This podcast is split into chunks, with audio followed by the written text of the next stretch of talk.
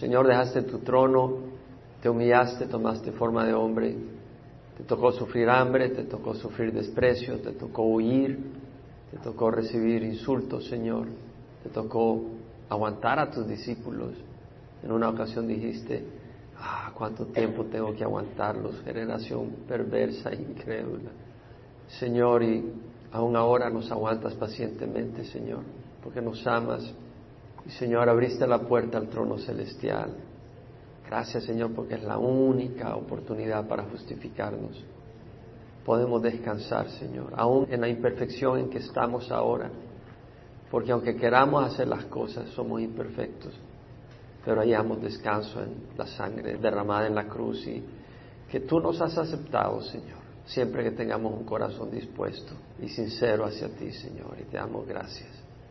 En nombre de Jesús. Salmo 119, versículos 113 al 120. Aborrezco a los hipócritas, empero amo tu ley. Tú eres mi escondedero y mi escudo, en tu palabra espero. Apartaos de mí, malhechores, para que guarde yo los mandamientos de mi Dios. Sosténme conforme a tu promesa para que viva, y no dejes que me avergüence de mi esperanza. Sosténme para estar seguro y que continuamente preste atención a tus estatutos. Has rechazado a todos los que se desvían de tus estatutos, porque su engaño es en vano. Como escoria has quitado de la tierra a todos los impíos, por tanto amo tus testimonios. Mi carne se estremece por temor a ti y de tus juicios tengo miedo. El primer versículo, el Salmo 119, 103, el primer versículo que estudiamos hoy, Dice, aborrezco a los hipócritas, empero amo tu ley. Realmente la palabra hipócrita, la New King James Version, la English Standard, la New International Version y la New American Standard, todas la traducen I hate the double-minded. Entonces la palabra acá realmente, me fui al hebreo porque no dice hypocrite, que sería la palabra que yo esperaría en el inglés. Entonces me fui a escudriñar un poco al hebreo y la palabra es seaf, que quiere decir ambivalente, divided, half-hearted, o sea, con corazón a medias, que va y viene entre dos posiciones, alguien que duda, que no es firme en su convicción, sino que fluctúa entre dos pensamientos, alguien que tambalea entre una y otra cosa, entre una y otra persona, que no está firme ni entregado totalmente en una posición. Aquí el salmista ungido por el Espíritu Santo está diciendo que odia al de corazón dividido. Y realmente es que Dios odia un corazón dividido. A Dios no le agrada que tengas un pie en el mundo y el otro en la iglesia. En Josué 24, 14 al 15, leemos cuando Josué se despide y da ese discurso a las tribus reunidas en Sequem y les dice, ahora pues temed a Jehová y servidle con integridad y con fidelidad. O sea, los está invitando a que tengan un Dios, no dos dioses. Temed a Jehová y servirle con integridad. La palabra integridad quiere decir sin diluir, con un corazón puro, sin corrupción, sin hipocresía y con fidelidad. Con fidelidad quiere decir sin otro amor, sin adulterio espiritual. Temed a Jehová y servirle con integridad y con fidelidad. Quitad los dioses que vuestros padres sirvieron al otro lado del río y en Egipto y servid a Jehová. ¿Se acuerdan de que Dios llamó a Abraham de Ur de Caldea, al otro lado del río? Y luego ellos estuvieron 400 años en Egipto, donde habían dioses paganos.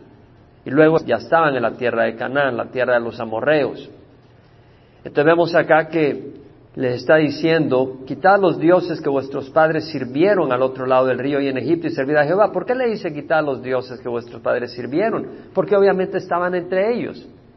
Ellos habían llevado a los dioses, a las imágenes, a los ídolos de los caldeos, de los egipcios, y le dice, servid a Jehová. O sea, se trata de servir a un Dios, a Jehová. Y si no os parece bien servir a Jehová, escoged hoy. ¿A quién habéis de servir? Si a los dioses que sirvieron vuestros padres, que estaban al otro lado del río, o a los dioses de los amorreos en cuya tierra habitáis, pero yo y mi casa serviremos a Jehová. Entonces vemos que Josué los llama a decidirse. Josué los está llamando a que escojan y les dice escoged hoy, porque a veces las personas dicen, bueno, todavía no voy a decidirme, pero mientras no te decides estás entre uno y otro. Bueno, ya te decidiste porque Dios no acepta eso. Dios no acepta el corazón ambivalente. El no decidirse 100% por Jesús es decidirse contra Jesús. Eso lo dijo claramente, el que no está conmigo está contra mí. No hay término medio.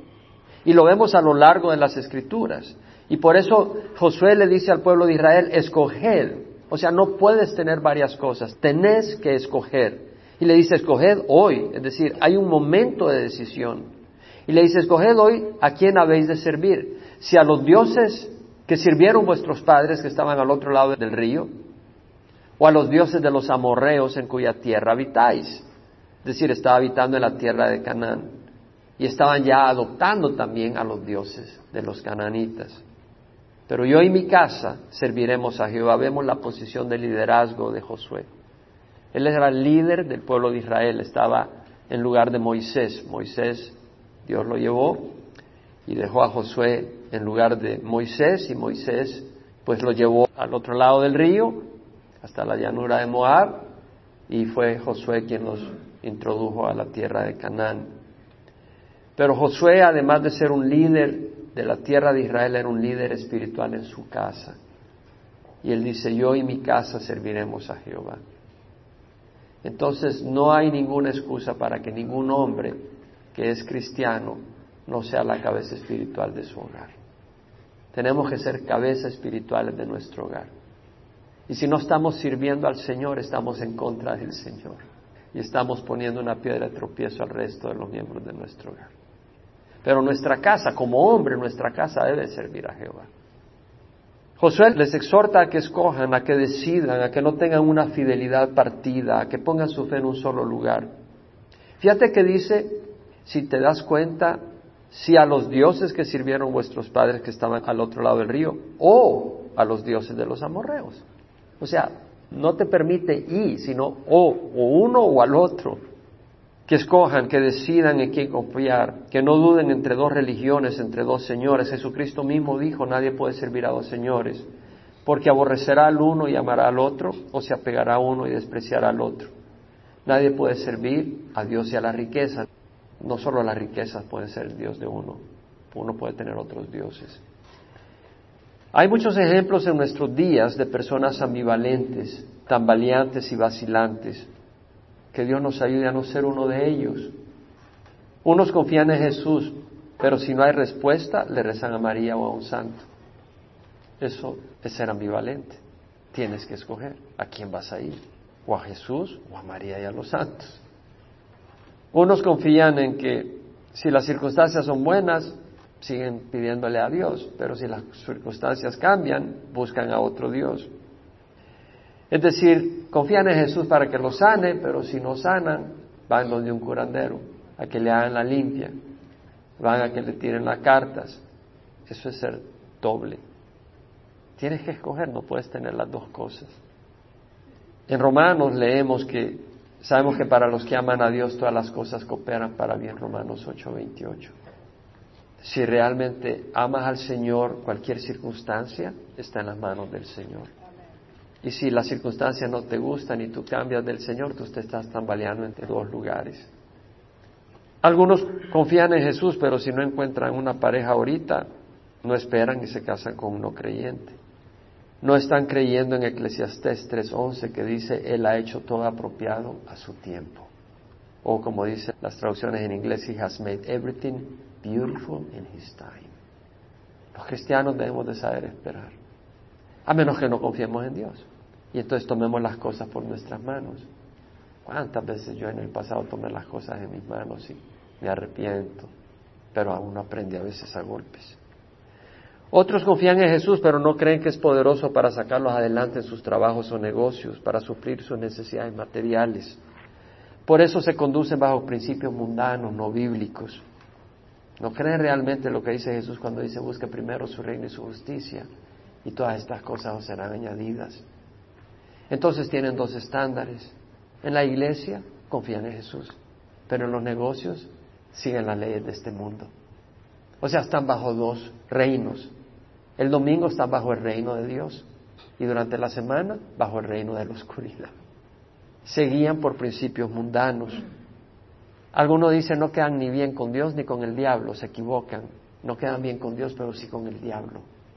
El diablo te está engañando. Tú no puedes seguir dos estándares, que en la iglesia sigues un estándar y durante la semana sigues otro estándar. Con Dios quedas mal, con el diablo quedas bien. Al diablo le gusta que vengas a la iglesia el domingo y el resto de la semana vivas mundanamente.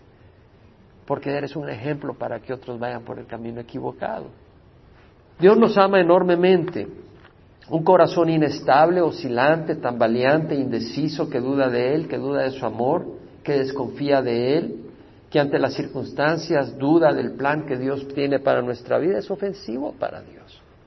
En Santiago 1, 5 al 8, este medio hermano de Jesús, hermano de parte de María, no de parte de Dios, porque Jesús era hijo de Dios, es hijo de Dios, hijastro de José.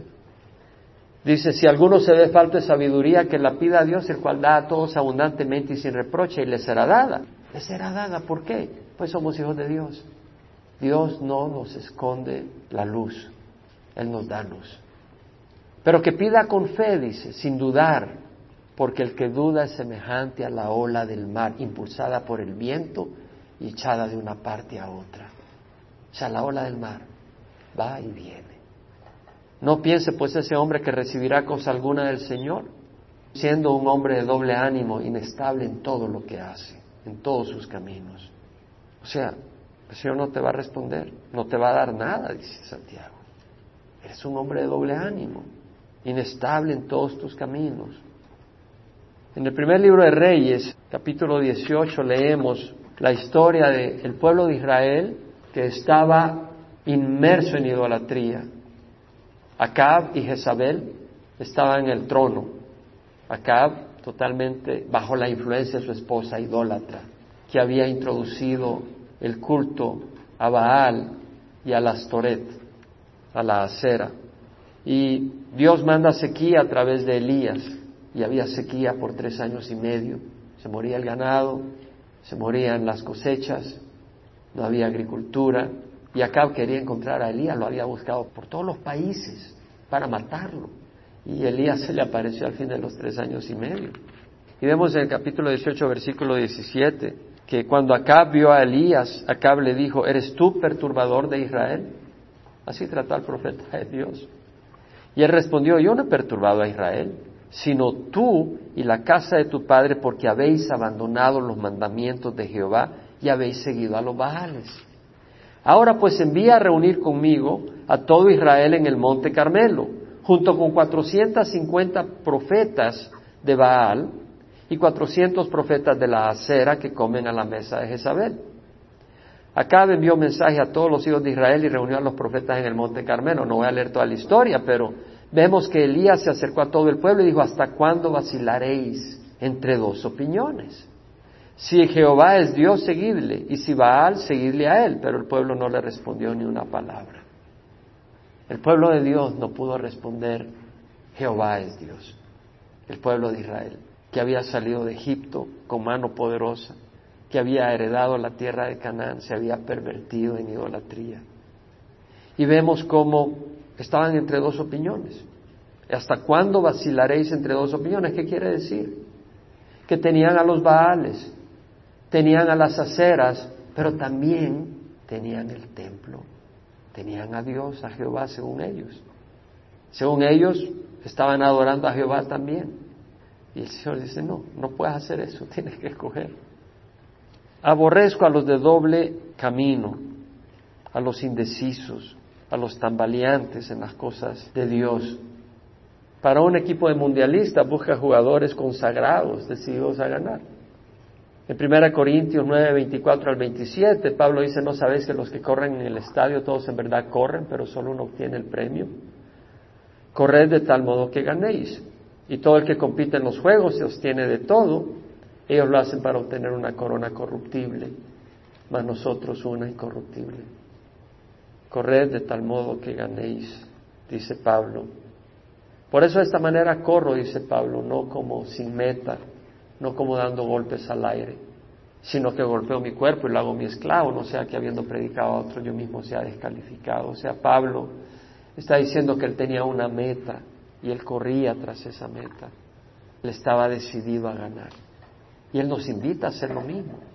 Nos manda, nos exhorta a correr de esa manera, teniendo una meta, no como alguien que anda divagando en el camino del cristiano. No podemos ser cristianos que andamos divagando Vamos hacia una meta, tenemos una meta. Esa meta es servir al Señor, esa meta es honrar al Señor. Esa meta es establecer un hogar cristiano en nuestra casa. Esa meta es ser luz en el trabajo. Esa meta es ser luz en el vecindario. Esa meta es ser un instrumento de Cristo en la misma iglesia. Somos miembros del cuerpo de Cristo. Entonces un miembro tiene que servir a otro miembro para el bienestar del cuerpo tenemos una meta. Tenemos una meta dentro de la iglesia. Dentro de la iglesia tenemos una meta y la meta no es venir a oír a Jaime. La meta es escuchar la palabra, ser edificados y ser ese miembro que Dios nos ha llamado a ser, ya sea brazo, ya sea pierna, ya sea ojos, ya sea oreja, pero cumplir el propósito para el cual Dios nos ha llamado. Dios nos ha dado dones específicos para eso. Y estamos en una guerra también. Por eso Dios odia al de corazón ambivalente. En una guerra no quiere soldados de doble ánimo, que cambian de bando cuando las cosas se ponen difíciles. Debemos ser hombres decididos, dispuestos a darlo todo. Pablo dice, ningún soldado en servicio activo se involucra en los negocios de la vida diaria para poder agradar al que lo recluta como soldado. O sea, un soldado no dice, bueno, estamos en media batalla y voy a ir a ver las noticias. Estás en media guerra, estás peleando, estás enfocado en la batalla. Y no quiere decir que no puedes vivir una vida llena, de hecho Dios nos da una vida llena, pero quiere decir que nuestra vida gira alrededor de Jesucristo, que todo lo que hacemos es de acuerdo al Señor. Jesús comió con los discípulos, estuvo en banquetes, disfrutó, se retiró con ellos a descansar, pasó tiempos lindos con su gente. Y Dios quiere que disfrutemos buenos tiempos, pero en el Señor, no en la manera del mundo. La fe cristiana demanda determinación y eso es uno de los conceptos más difíciles de abrazar para los que vienen a las iglesias. No todo cristiano realmente entiende que debemos de ser determinados en la fe. Jesús mismo dijo, fíjate las palabras de Jesús que no las oímos a veces con la frecuencia necesaria. Nadie que después de poner la mano en el arado mira atrás es apto para el reino de Dios. Más de alguna vez yo he pensado en esa escritura para mi propia edificación y mi propio beneficio. O sea, hay momentos en que estás por tomar decisiones y tú no sabes lo que te motiva. O sea, ese corazón que busca realmente saber que estamos sirviendo al Señor de corazón, porque le amamos, no por la fama, no por otra motivación falsa. Pero esta es una palabra fuerte. Nadie quien después de poner la mano en el arado mira atrás es apto para el reino de Dios. Tú no puedes empezar a caminar el camino con la idea de que puedes caminar en dos caminos. Y cuando tomas una decisión no te puedes hacer para atrás, no te puedes acobardar. ¿Sabes qué dice el Señor de los cobardes? Vete a Apocalipsis, capítulo 21, versículo 6. Dice, hecho está, yo soy el alfa y la omega, el principio y el fin. A quien tiene sed, yo le daré gratuitamente la fuente de agua de la vida. Yo tengo sed del Señor. Yo necesito el Señor. Porque yo sé que el Señor es vida y que el Señor es verdad. Y en este mundo estamos bombardeados. Y porque estamos bombardeados, y porque en este mundo hay luchas, y porque en este mundo hay espejismos, yo necesito una revelación de Dios. ¿Sí sabes a qué me refiero? Yo no puedo vivir una religión.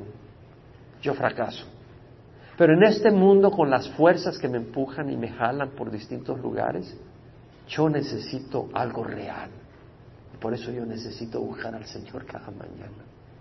Yo tengo sed del Señor. Y luego dice, el vencedor heredará estas cosas y yo seré su Dios y él será mi hijo.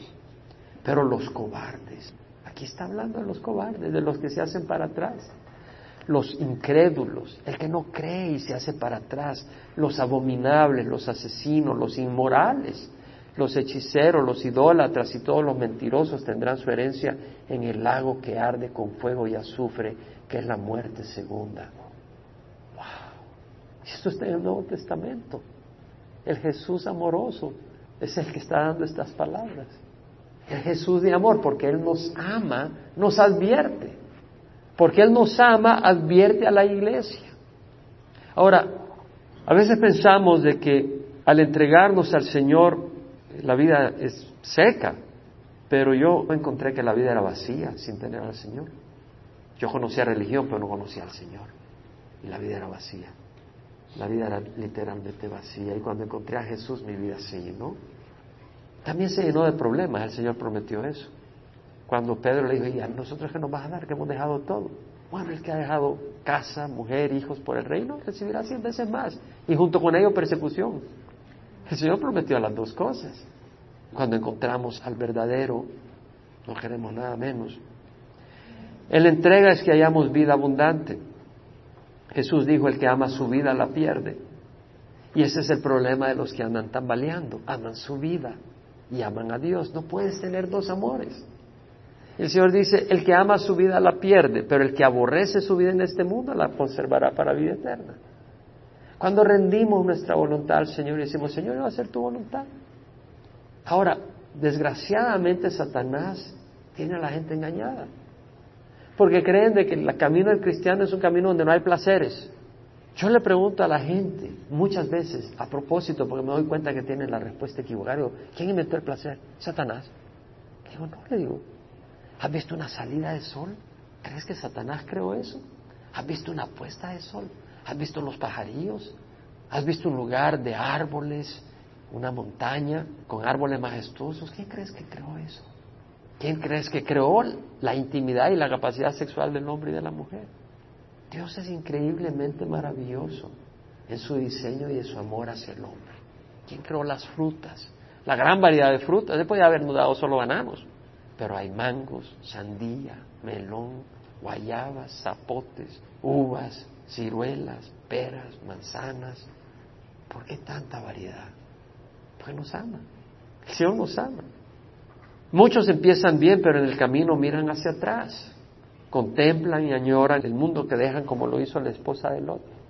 O sea, Lot y su esposa y sus hijas salieron, pero la esposa de Lot oh, acariciaba el mundo que dejaba y tenía la vista puesta en el mundo que dejaba. Era como el pueblo de Israel que salía hacia la tierra prometida, pero tenían los ojos puestos en Egipto. Las cebollas que comíamos, los puerros, los pepinos, los pescados que comíamos. En serio, o sea, volteas a ver atrás y lo que necesitas es que el Señor te abra los ojos a lo que tiene para ti. Por eso necesitas un encuentro con el Señor y lo necesitas cada día para que no tengas los ojos en el mundo que dejas. Demas fue otro que tenía los ojos puestos en el mundo. Ese fue un colega de Pablo. Según de Timoteo 4:10 dice, Demas me ha abandonado habiendo amado este mundo presente. Qué terrible tener el nombre de uno puesto de esa manera en las escrituras. En la parábola del sembrador leemos de que salió el sembrador. Bueno, Jesús estaba en Capernaum y se fue a la orilla del mar de Galilea, se sentó y llegaron las multitudes. Entonces él se subió a una barca se sentó y las multitudes se pararon a oírles y le empezó a contarle parábolas y una de ellas fue la del sembrador. Y el sembrador salió y salió a sembrar y sembró semilla, alguna cayó junto al camino y vinieron las aves y se la comieron. Otras cayeron junto a pedregales, tenía poca tierra, creció rápido pero se secó porque no tenía humedad, no tenía raíz profunda para absorber humedad que no fuera secada por el sol y otra creció entre espinos y los espinos la ahogaron y no pudo producir fruto. Y otra cayó en tierra fértil, tierra buena, y produjo ciento por uno, sesenta por uno, treinta por uno. que tenga oídos que oiga, dijo Jesús. Le preguntaron al apóstol, hermano, ¿qué quiere decir eso? ¿Ustedes todavía no entienden? Dice el Señor. La semilla es la palabra de Dios, el sembrador es el Señor. Siembra la palabra. La que cae en el camino es aquel que escucha la palabra pero no la entiende viene el demonio, el diablo y se la lleva para que no la entienda. Y hoy, cada vez que leo la palabra, muchas veces adquiero más discernimiento en algunas cosas y hoy entendía un poco más esta parábola que le he oído tantas veces y la he meditado y compartido tantas veces, pero ahora entendía, dice, el que no le entiende es porque el diablo viene y se la lleva. En otras palabras, esa semilla no está ahí para que la puedas entender, esa palabra no está ahí. En otras palabras, el demonio te distrae para que la palabra que has oído ya no le pongas atención. O sea, oíste la palabra, pero rápido el demonio te distrae con otras cosas y no tienes tiempo para considerarla, no tienes tiempo para evaluarla, no tienes tiempo para entenderla. Y eso es lo que hace el demonio. Y la que cae en pedregales tiene poca raíz y se seca. Y dice, es aquella persona que oye la palabra con gozo, se alegra, se emociona, pero luego viene la persecución y se raja, pues, se va para atrás.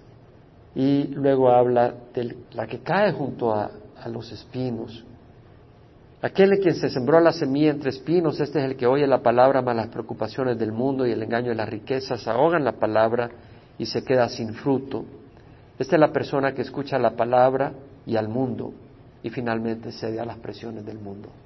O sea, estás teniendo un pie en la iglesia, escuchas la palabra, el otro en el mundo, y a la hora de las horas las presiones del mundo, los placeres del mundo, las promesas de las riquezas te ahogan. No puedes servir a señores. No puedes tener un pie en la iglesia y un pie en las cosas de Dios. Necesitamos fortalecer nuestra fe. Todos necesitamos fortalecer nuestra fe. ¿Cómo la fortalecemos?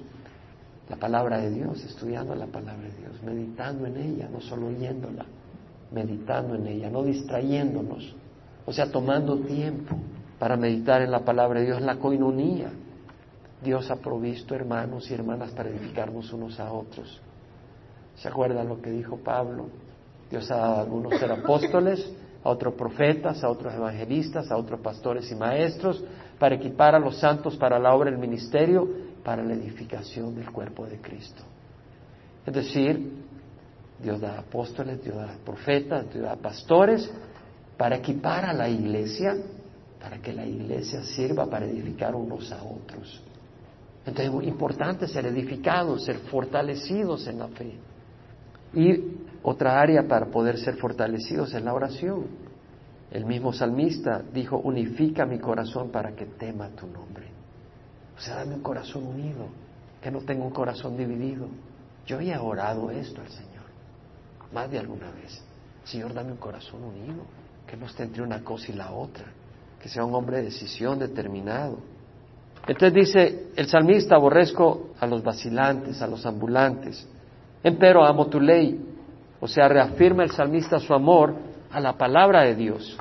O sea, tenemos una opción, una decisión que hacer. Tú eres mi escondedero y mi escudo, en tu palabra espero. Tú eres mi escondedero y mi escudo. Dios es un escondedero seguro, un refugio seguro. El salmista confía plenamente en el Señor, sabe a dónde correr buscando ayuda, no duda, no vacila a dónde buscar socorro. El Salmo 84, 11, 12 es muy lindo, dice, Sol y escudo es Jehová Dios. Es un escudo. Gracia y gloria da Jehová, nada bueno niega a los que andan en integridad. Integridad que no está diluido, que no es agua con leche, que no es pan con putrefacción, cosas de Dios con mundanidad. Sol y escudo es Jehová Dios, gracia y gloria da Jehová, nada bueno niega a los que andan en integridad, nada bueno niega a los que andan en integridad. Oh Jehová de los ejércitos, cuán bienaventurado es el hombre que en ti confía. Y el Salmo 5, 11 al 13, alégrense todos los que en ti confían, para siempre canten con júbilo porque tú los proteges. Alégrense todos los que en ti confían, para siempre canten con júbilo los que en ti se refugian, porque tú los proteges. Regocíjense en ti los que aman tu nombre, porque tú, oh Jehová, eres un escudo alrededor de ellos y los rodeas de tu favor. En tu palabra espero, dice el salmista. Tú eres mi escondedero y mi escudo, en tu palabra espero. Es decir, confiar en Dios es confiar en su palabra. Yo confío en Dios, pero no conoce su palabra. ¿Cómo puedo confiar en Dios? Confiar en Dios, confiar en su palabra. Confiar en Dios es esperar en Él, en el tiempo oportuno. Confiar en Dios es no adelantarnos no atrasarnos, no tomar el asunto en nuestras manos, dejárselas en las manos de Dios. Ahora, confiar en Dios no quiere decir, bueno, se las dejo en las manos de Dios, soy un holgazán. No. Proverbios dice, el indolente no asa su presa, pero la posesión más preciosa del hombre es la diligencia. Tenemos que ser diligentes, tenemos que ser hombres dignos, que mostramos carácter, que somos trabajadores, que somos responsables, que nos esforzamos, tanto en, el mundo como en la iglesia, que somos siervos de Dios. Salmo 119, 115, apartados de mí malhechores, para que yo guarde los mandamientos de mi Dios. ¿Quién es un malhechor? Todo el que no hace la voluntad de Dios. Ese es el malhechor. Seamos luz en el mundo, no amigos del pecado. Apartados de mí malhechores para que guarde yo los mandamientos de mi Dios. Pablo dijo que comunión tiene la luz con las tinieblas. No hay comunión. Versículo 116, sosténme conforme a tu promesa para que viva y no dejes que me avergüence de mi esperanza. Dios ha prometido sostenernos. El salmista pide que Dios lo sostenga. Sosténme, Señor. Necesitamos que el Señor nos afirme. Necesitamos que el Señor nos detenga, nos guarde, nos fortalezca. El mundo es difícil, hermanos. Batallamos con el mundo, la carne y el demonio. Necesitamos ser sostenidos. Batallamos contra mentiras, contra espejismos. Necesitamos que el Señor nos afirme. Pablo decía, yo sé en quién he creído y estoy convencido de que es poderoso para guardar mi depósito hasta aquel día. Pablo por eso era firme. Por eso Pablo continuaba en su camino, porque sabía en quién había creído. Tenía fe y estaba seguro que el Señor iba a guardar su alma. Y hoy que meditaba en este versículo dije, Pablo dice, estoy convencido de que Dios es poderoso para guardar mi depósito. Yo dije, Jaime, necesitas estar convencido que Dios va a ser fiel contigo. Dios no te va a abandonar. Dios te va a cuidar. Cuando estás débil, Él te va a fortalecer.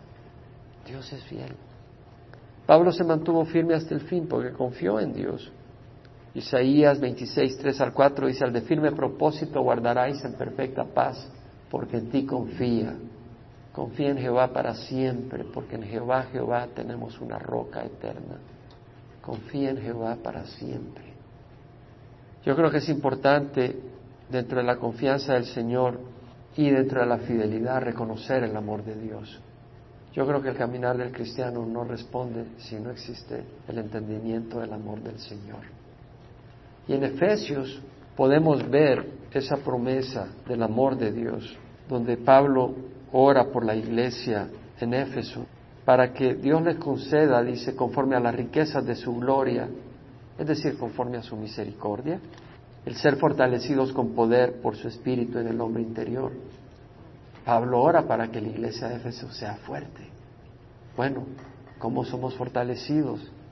¿Cómo evitamos ser ambivalentes? ¿Cómo evitamos andar divagando entre una y otra cosa? Es por el Espíritu de Dios. ¿Cómo? teniendo a Cristo morando en nosotros, de manera que Cristo more por fe en vuestros corazones. Y que arraigados y cimentados en amor seáis capaces de comprender con todos los santos cuál es la anchura, la longitud, la altura y la profundidad, y de conocer el amor de Cristo que sobrepasa el conocimiento, para que seas llenos hasta la plenitud de Dios. Pablo oraba para que la iglesia en Éfeso conociera la anchura, la longitud, la altura y la profundidad del amor de Dios. Es el amor de Dios el que nos va a hacer firmes. Es el amor de Dios que nos va a dar una mente determinada para servir al Señor cuando conocemos el amor de Dios. Pablo decía, el amor de Cristo nos mueve, nos impulsa. El amor de Dios. Hablando de que Él es poderoso para hacer más de lo que pedimos o entendemos. Y eso incluye fortalecernos. El salmista dice en el versículo 17, sosténme, vuelve a decir, sosténme para estar seguro y que continuamente preste atención a tus estatutos. ¿Qué quiere decir la palabra sostener? Dos veces la menciona. ¿Quiere decir sostenernos fuertemente? Únicamente, ¿qué quiere decir? La palabra en el hebreo se traduce comfort, es un verbo, confortar, strengthen, fortalecer, hold me up, sostener, establish, establecer, refrescar, refresh. Significa todo eso, sostener, fortalecer, establecer, confortar, afirmar. Necesitamos que Dios nos afirme en la fe. Cuando sufrimos privaciones, el Señor sufrió privaciones 40 días y 40 noches sin comer. Cuando sufrimos algún tipo de privación, cuando eres azotado por tentaciones, Cuando tu carne desea contra la voluntad de Dios, cuando el mundo nos atrae con fuerza, cuando Satanás te golpea o te provoca o se burla de ti a través de personas. Necesitas ser afirmado. El Señor dijo, mis ovejas oyen mi voz, yo las conozco y ellas me siguen. Yo les doy vida eterna, jamás perecerán, nadie las arrebatará de las manos de mi Padre. Es decir, la imagen es del pastor abrazando a sus ovejitas. Yo no me avergüenzo de decir, a mí me encanta ser una oveja en los brazos de Jesús. De hecho, es en el lugar donde quiero estar. Realmente es algo muy hermoso. Sosténme para estar seguro y que continuamente preste atención a tus estatutos. Es decir, ahí que preste atención realmente es obedecer. La palabra es, I shall observe, la New King James Version, o sea, yo voy a observar en el sentido de respetarlos, cumplirlos. O that I may have regard, o sea, que yo realmente los honre. La idea es, Señor, sosténme, protégeme, abrázame, y en tu lugar seguro voy a obedecer tus estatutos, pero hazme sentir esa seguridad. Has rechazado a todos los que se desvían de tus estatutos porque su engaño es en vano. Has rechazado a todos los que se desvían de sus estatutos. Dios tiene cero tolerancia para el pecado, para la cobardía. A la iglesia de la Odisea le dijo, porque no eres frío ni caliente, sino tibio, estoy por vomitarte en mi boca. El Señor no acepta intermedio. Hay solo dos opciones, o arrepentimiento sincero o rechazo divino. Y a todos nos incluye a nosotros si es que nosotros andamos tambaleando entre el mundo y las cosas de Dios. Has rechazado a los que se desvían de tus estatutos porque su engaño es en vano, su engaño. Es decir, los que se desvían de la palabra de Dios están siendo engañados, están abrazando alucinaciones, espejismos, fantasías irreales, vacías, que no llevan a nada. Y algunos creen que su astucia pueden desviarse de la palabra de Dios y salirse con las suyas, pero se engañan. De Dios nadie se burla. Versículo 119 dice, como escoria has quitado de la tierra a todos los impíos, por tanto amo tus testimonios. Dios es justo, un día removerá a todos los impíos como quita la escoria del oro. Es decir, cuando se purifica el oro, cuando se pone al fuego el mineral y el oro se derrite, se funde, sube a la superficie la escoria, es parte de la metalurgia, y luego quitas la escoria y la botas, es basura. Y el Señor iguala a aquellos que no permanecen en su palabra como escoria, como algo que es basura. Como escoria has quitado de la tierra a todos los impíos, por tanto amo tus testimonios. En otras palabras, el salmista dice, yo no quiero ser escoria, yo quiero ser oro purificado. Yo soy hijo de la luz, amo la luz. Yo soy hijo de la justicia, amo la justicia.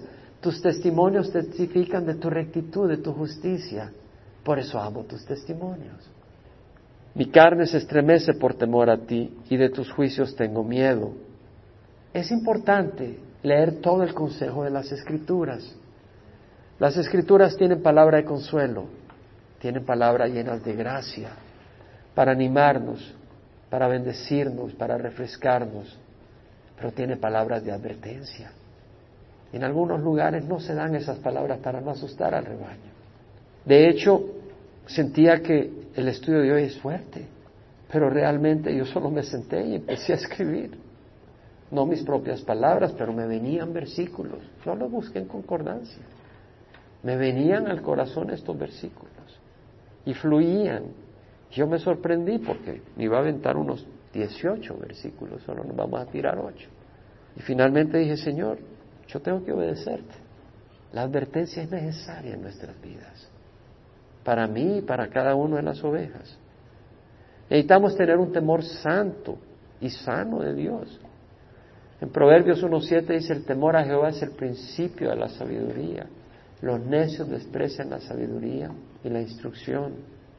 En Mateo, Jesús dijo, no temáis a los que matan el cuerpo, pero no pueden matar el alma, pero temed a aquel que puede matar, hacer perecer tanto el alma como el cuerpo en el infierno, o sea, enviarte al infierno. Es un necio, es una necia la persona que se desvía de la palabra de Dios y sigue lejos de Dios. No estás teniendo un temor santo de Dios. No es un temor santo de Dios. Oh, pero Dios está siempre a la puerta. como el padre que estaba esperando al hijo pródigo, con los brazos abiertos. Pero tú no puedes jugar con Dios, tú no sabes cuándo Él cierra la puerta. Hebreos 10, 26 al 31 dice, si continuamos pecando deliberadamente después de haber recibido el conocimiento de la verdad, ya no queda sacrificio alguno por los pecados, sino cierta horrenda expectación de juicio y la furia de un fuego que ha de consumir a los adversarios. Cualquiera que viola la ley de Moisés muere sin misericordia por el testimonio de dos o tres testigos. Cuanto mayor castigo pensáis que merecerá el que ha hollado bajo sus pies al Hijo de Dios y ha tenido por inmunda la sangre del pacto por la cual fue santificado y ha ultrajado al Espíritu de gracia. Pues conocemos al que dijo, mía es la venganza, yo pagaré y otra vez el Señor juzgará a su pueblo, horrenda cosa es caer en las manos del Dios vivo. Buena advertencia. Es una advertencia, pero también es una palabra de consuelo. El salmista habla de que tiene un escondedero y un escudo y que puede esperar en su palabra. El salmista confía en el Señor y dice, sosténme conforme a tu promesa. El Señor ha prometido sostenernos. Y si no dejes que me avergüence mi esperanza. En otras palabras, no dejes que la gente vea que yo haya fracasado. Ahora, fracasar no quiere decir quedarse sin trabajo o enfermarse. Para el mundo Jesús fracasó, fue crucificado, pero no fue fracaso, fue tremenda victoria. Pedro fue crucificado patas arriba. Para el mundo fue un fracaso, pero no para Dios. Muchos han sido desposeídos, han perdido sus bienes, han perdido sus familias. Para el mundo son un fracaso, pero no para Dios. Si tú tienes que ponerte en paz con el Señor, este es un buen momento. Cierra los ojos, decide hoy a quién vas a servir. Escoged hoy a quién vas a servir. Servid a Jehová con integridad y fidelidad. Pero si no os parece bien servir a Jehová, escoged hoy a quién habréis de servir. Si a los dioses que estaban más allá del río, a los dioses de Egipto, o a los dioses de los amorreos en cuya tierra habitáis. Pero yo y mi casa serviremos a Jehová. Nadie puede servir a dos señores. Nadie que ha puesto la mano en el arado y mira atrás es digno del reino. El que quiera salvar su vida, la perderá que la pierde por causa mía en este mundo, la preservará para vida eterna. Decide hoy por Jesús. Decide hoy por caminar en santidad. Y en esa decisión va a haber celebración en el cielo, va a haber gozo y va a haber sanidad en tu corazón. Pero no seas como el pueblo de Israel, que Elías le tuvo que decir, decide quién es Dios. ¿Cuánto tiempo vas a estar entre dos opiniones? ¿Es Jehová Dios o no? ¿Quién es tu Dios? No puedes tener dos dioses. ¿Quién es tu Dios? ¿El Dios que tú fabricas? Un poquito de religión, un poquito de Biblia, un poquito de misa, un poquito de la iglesia, poquito del Evangelio. ¿Y el Dios del mundo? Mis parrandas, mis borracheras, mis fornicaciones, un poquito de todo. No puedes te engañas a ti mismo, a Dios no lo engañas, tienes que escoger. Padre, te ruego que aquellos que tienen que tomar decisión hoy, tú les bendigas y les ayudes y puedan decidirse por ti. Y que sepan, Señor, que tú no dices esto para condenarlos, pero porque tú les amas. Así como un padre que quiere ver a sus hijos llenos de salud, no con cáncer, pero salud. Porque tu palabra es vida, tu palabra es sanidad tu camino es verdad. Bendice a cada uno de los que estamos acá. Y Señor, queremos estar muy cerca de ti, porque lo que más ansiamos es tu presencia. Y si has orado al Señor, el Señor te escucha, el Señor ve tu corazón. La decisión que tú has tomado, el Señor la escucha y la honra. Y Él te ayudará, Él te afirmará. Él es el que afirma. Señor, en ti confiamos y tú eres una roca firme, Señor una roca estable, un refugio impenetrable por el enemigo, Señor. Un pastor amoroso que ha dado su vida por nosotros. Derrama tu Santo Espíritu, tu gozo, tu paz, Señor. Abre los ojos de nuestro corazón al amor que tú tienes por nosotros, Señor. Las advertencias que tú nos das son porque tú nos amas y tú quieres que pasemos toda la eternidad disfrutando en tu presencia. Y tú nos adviertes como un padre advierte a su hijo que no caiga en un precipicio, que no sea aplastado por un carro en la calle, que no sea destruido por una persona maligna. Ese es el amor tuyo hacia nosotros, Señor. Y aquellos que tenemos fe en ti y creemos en ti, al creer tenemos acceso todas esas promesas. Y te damos gracias en nombre de Jesús. Amén.